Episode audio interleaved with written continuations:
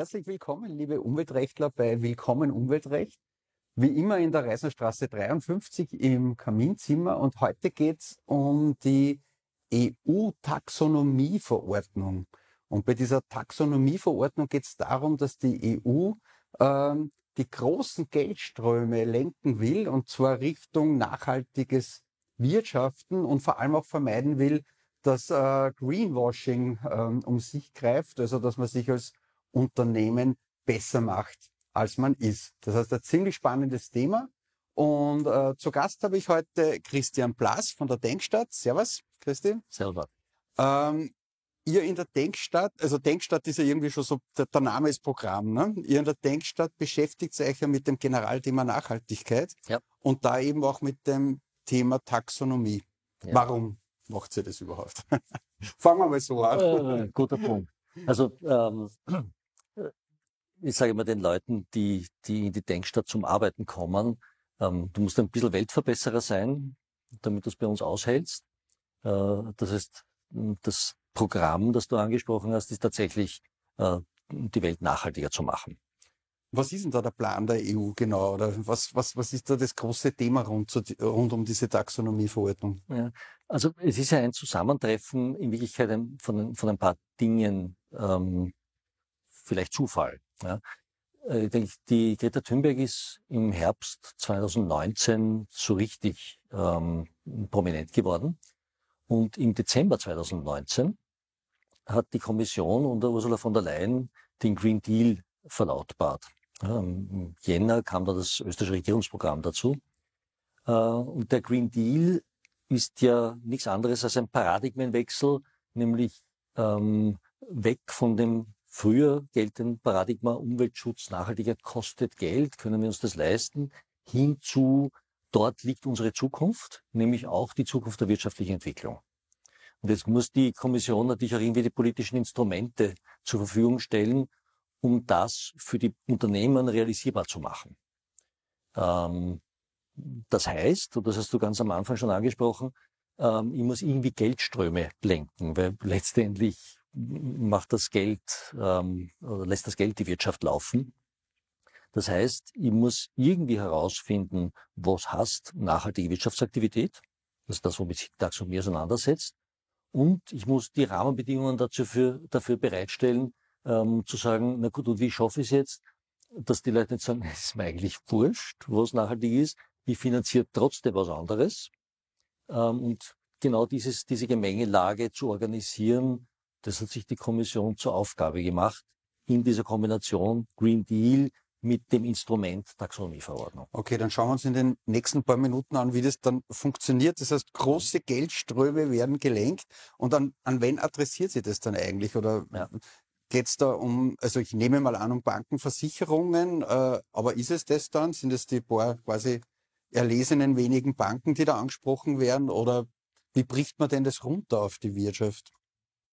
Die Banken und Versicherer, also die Finanzdienstleistungsunternehmen, sind gefordert, mhm. ähm, weil sie ausweisen müssen, ähm, berichten müssen darüber, was sie jetzt eigentlich finanzieren. Ähm, ein Instrument, äh, das da noch einen zusätzlichen Hebel bieten soll, ist äh, der Umstand, dass nachhaltige Aktivitäten äh, mit besseren Konditionen versehen werden sollen als nicht nachhaltige Wirtschaftsaktivitäten. Und das ist natürlich für die, für die Kundinnen und Kunden dann ein Anreiz, in Richtung nachhaltige Wirtschaftsaktivitäten zu gehen. Äh, das braucht die Europäische Kommission, damit sie ihre Ziele, ähm, die Taxonomie spricht von sechs Umweltzielen, ähm, die, im Prinzip kennen wir die alle. Also es geht um Klimaschutz, es geht um Biodiversität, es geht um Erhaltung ähm, der, äh, der, des, des Umweltschutzes oder Verbesserung des Umweltschutzes, Schutz des Wassers, ähm, dass sie das realisieren kann. Ja, ähm, wenn ich jetzt nicht irgendwie einen Hebel dazu habe, wird sich kaum jemand drum pfeifen. Und deswegen ist sozusagen die Verknüpfung über die Taxonomie, sie fußt auf den sechs Umweltzielen und hinterlegt es mit technischen Kriterien, naja, wann kann ich denn sagen, dass meine Wirtschaftsaktivität jetzt beiträgt zu einem Umweltziel. Aber das heißt, die Adressaten sind einmal die großen Finanzierer, genau. die Banken, mhm. die quasi dann angehalten sind zu sagen, okay, finanziere ich da jetzt in eine Tätigkeit, die nachhaltig ist oder nicht? Mhm. so ganz vereinfacht gesagt. Ja. Und das schauen wir uns dann noch näher an, dann Mhm. erklärt die Taxonomieverordnung, was ist nachhaltig. Mhm. Aber das heißt, ist der Ansatz der EU dann quasi von oben herab über die Finanzierungsströme versuche ich, dass sich nachhaltiges Wirtschaften oder Denken in der Wirtschaft Schritt für Schritt durchsetzt. Genau. Ja, also Mhm. ein, ein ähm, im Englischen würde man sagen, a Facilitation, Mhm. ähm, äh, also ein, ein Ermöglichen, dass die nachhaltigen Aktivitäten sich durchsetzen können gegenüber nicht nachhaltigen Aktivitäten.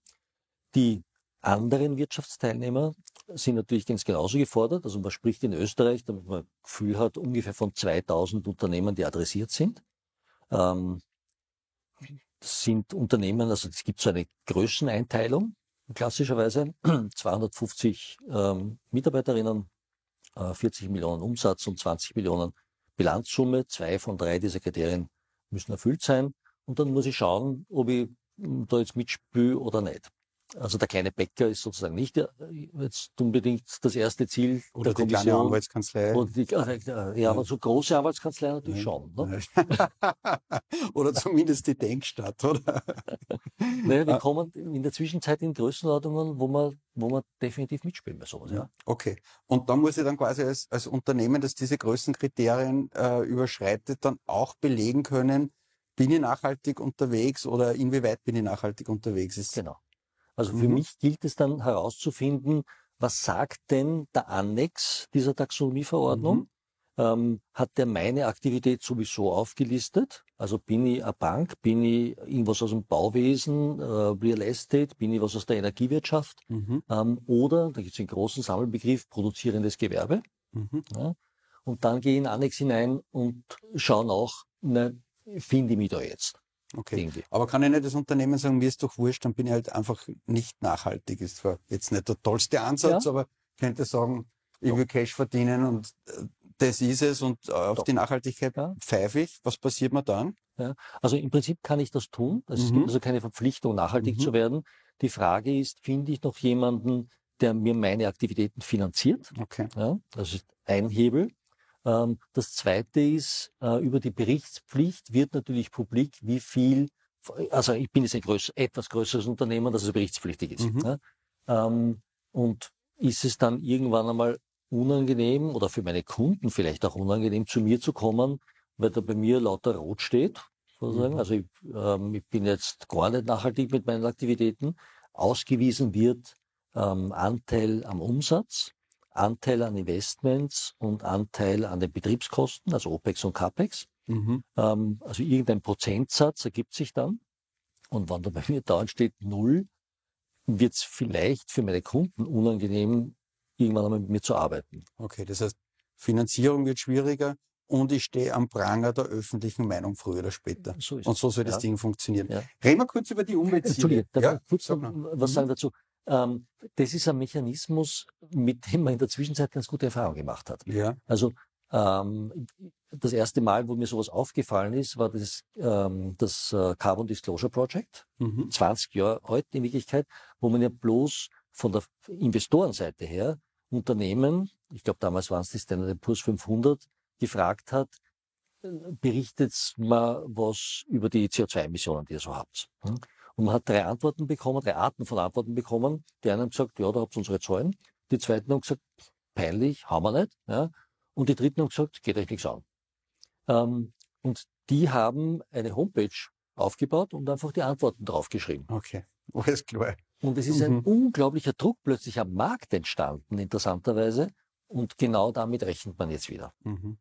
Ja, könnte funktionieren. Also Mhm. ich könnte es mir vorstellen, dass das funktioniert. Ja. Ja. Gut.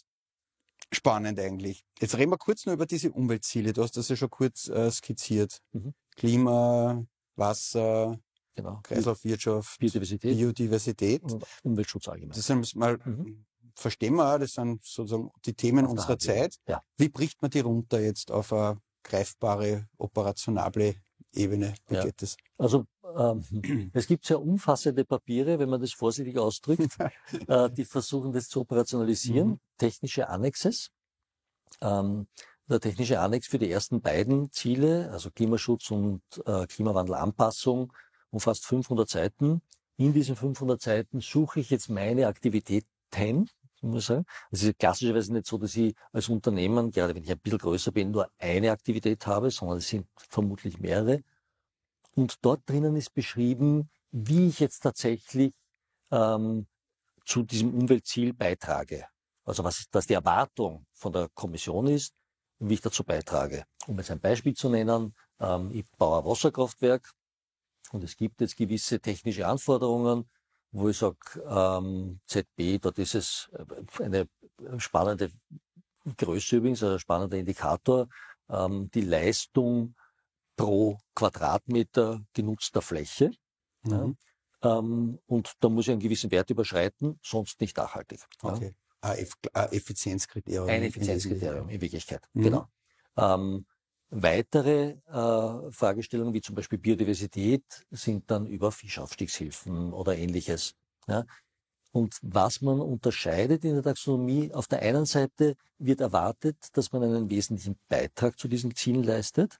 Auf der anderen Seite wird aber auch erwartet, dass man keines der anderen Ziele, die man sonst nicht berührt, konterkariert. Mhm. Okay. Also das berühmte Do, Do no significant harm.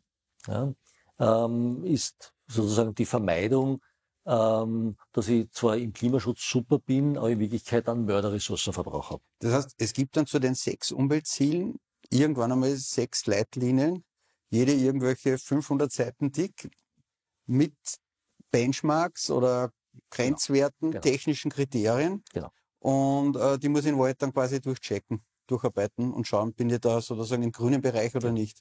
Ja. Genau so. Äh, wie geht das? naja, das wer, ist ma wer macht das, das und wie geht das? Weil ich denke ah, alles. Drum ist der halt da. alles klar. Na, ähm, also es ist tatsächlich so, ganz lustig, ist vielleicht ein Zufall, ja, aber diese, dieser erste technische Annex, der sich auf die ersten beiden Ziele Klimaschutz, Klimawandel, Anpassung bezieht, hat 500 Seiten. Mhm. Der gilt. Mhm. Ja. Es gibt einen zweiten Annex im Entwurf, der sich auf die anderen vier Umweltziele mhm. ähm, bezieht. Der hat genau 1000 Seiten, also ich glaube 996 Aber das ist eh nicht so ja. schlimm eigentlich, ne? Ähm, ist eigentlich locker. Mhm. Ne? Also du hast bloß 250 Seiten pro Ziel. Mhm. Also das ist schon machbar. Das Blöde dran ist, es ist sehr dicht geschrieben. Mhm. Ähm, also es geht wirklich darum, dass dort in tabellarischer Form aufgelistet ist, was von dir als jemand, der diese Wirtschaftsaktivität ähm, äh, ausübt, erwartet wird. In tabellarischer Form. Also ist nichts Fließtext, großartig und dann ähm, hast Geschichteln, sondern wie können die Unternehmer dann die Daten bereitstellen? Müssen die nicht, wenn du sagst, die ersten zwei Ziele, das gilt bereits, müssen die nicht schon längst beginnen? Also, wenn jemand mit mir spricht, dann ist meine große Empfehlung, nicht übermorgen zu starten. Mhm sondern besser, besser vorgestern. Ne? Besser vorgestern, ja. Äh, vorgestern ist noch keiner gestartet, oder hat noch keiner gestartet, muss man auch sagen. Also die Unternehmen sehen das jetzt zum ersten Mal, sehen sich damit konfrontiert. Also es gibt sicherlich eher jetzt im, im Bereich der Handvoll Unternehmen, die sich ernsthaft damit auseinandergesetzt haben. Gibt solche.